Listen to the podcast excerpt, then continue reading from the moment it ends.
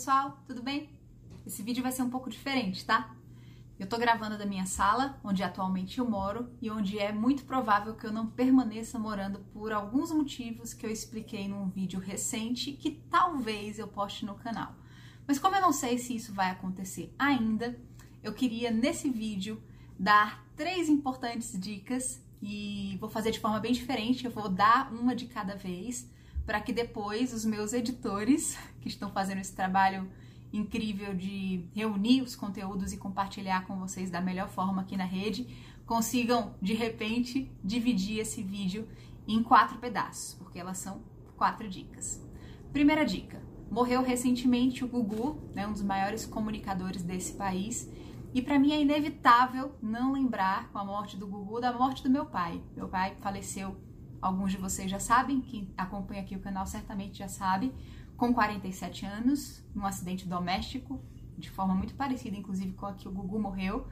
E meu pai, como o Gugu, era um grande comunicador. E o que eu tenho visto, eu procurei não me conectar tanto com a energia do luto da perda dele, né? Embora seja algo de comoção nacional, uma notícia que gerou muito espanto e muita tristeza em muitas pessoas, inclusive né, que, que deixaram o Gugu entrar nas casas delas, então é natural que a pessoa sinta como se fosse um luto de um familiar mesmo.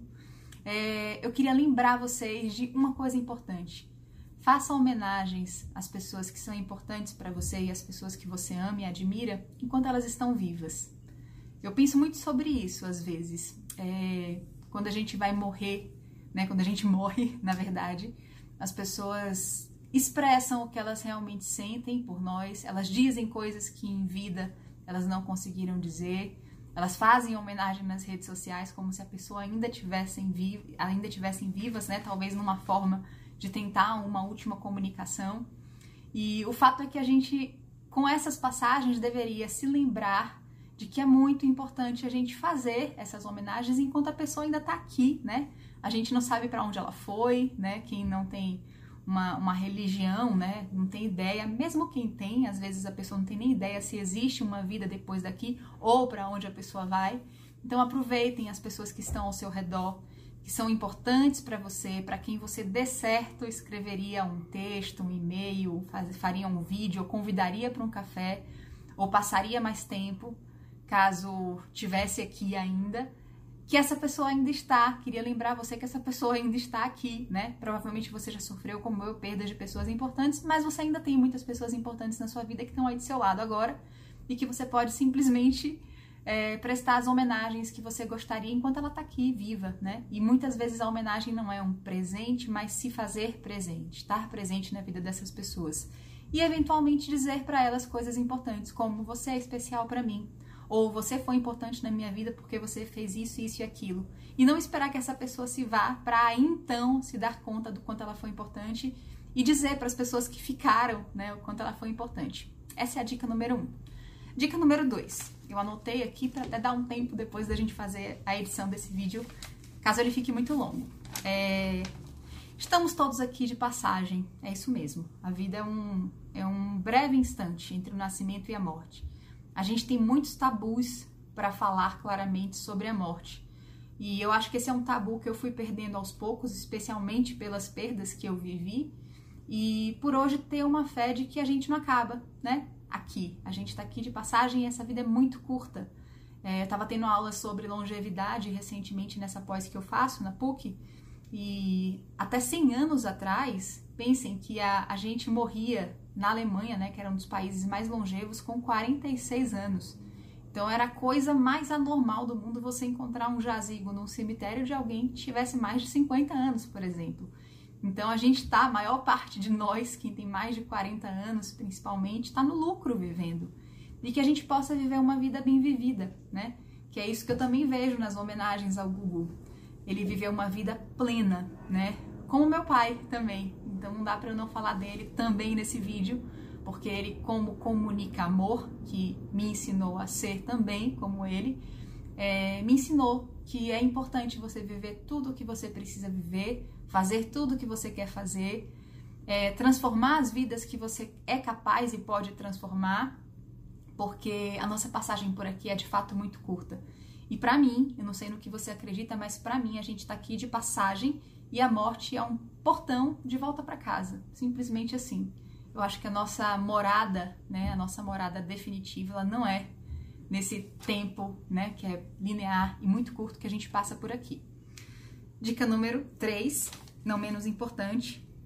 Você geralmente é imortalizado, lembrado pelo legado que você deixa. E quase sempre isso tem a ver com a capacidade de transformar vidas.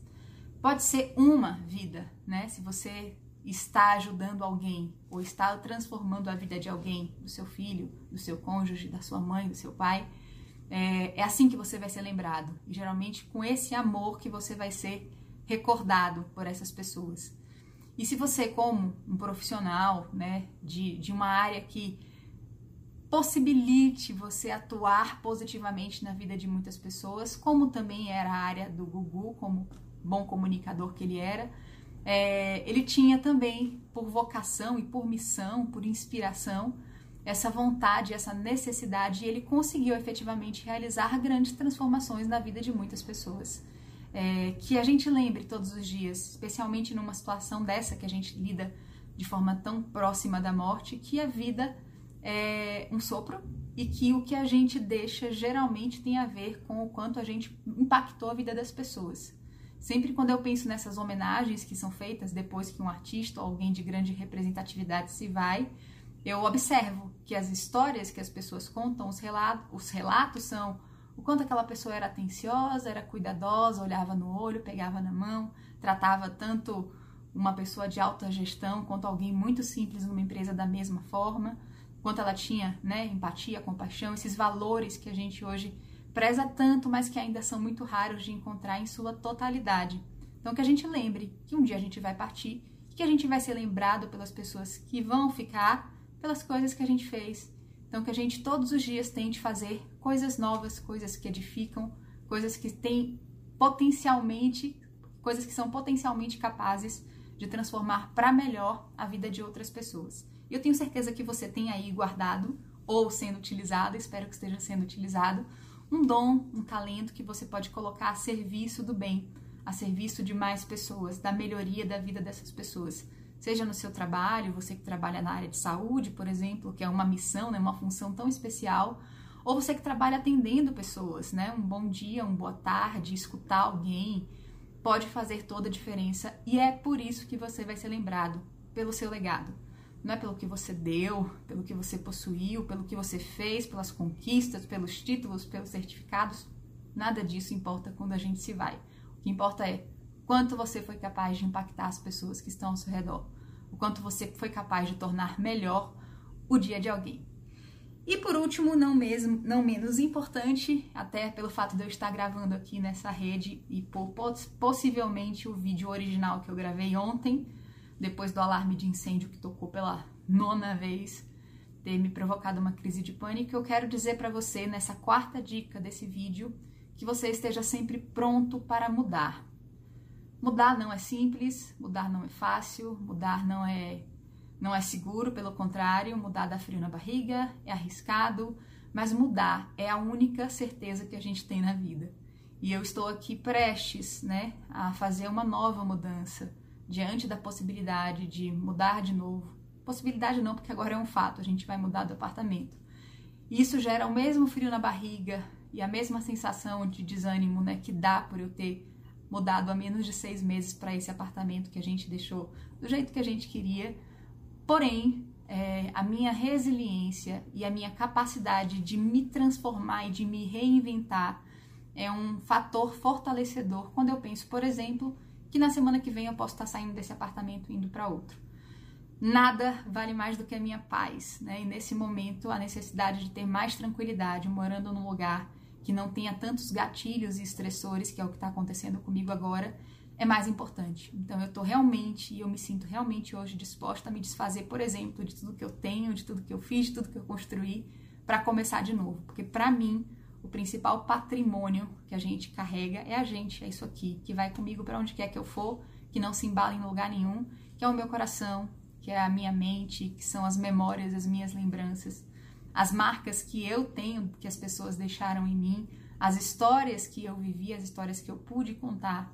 Essas memórias para mim são bem mais precioso. Isso não pode ser modificado, não pode ser mudado de lugar. De casa a gente pode mudar muitas vezes, de relacionamento, de trabalho, de profissão até. A gente pode fazer grandes mudanças.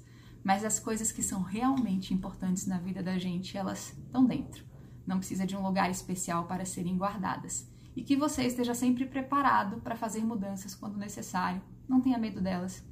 Às vezes a vida dá um empurrãozinho na gente, como aconteceu comigo agora, para que a gente tome alguma decisão, inclusive a decisão de mudar. E ela pode parecer bem desconfortável no começo, como a mim me parece agora a possibilidade de uma nova mudança tão rápido. Mas talvez essa seja a melhor coisa que pode me acontecer nesse momento. E eu só consigo entender daqui a algum tempo. E aí eu volte aqui para compartilhar com vocês qual foi a minha lição, qual foi o meu aprendizado sobre essa mudança, tá bom? Espero que essas quatro dicas tenham ajudado você, tenham inspirado você, porque essa é a missão não só desse canal, mas é a missão também da minha vida, tá bom? Um grande abraço, um beijo grande e até os próximos vídeos.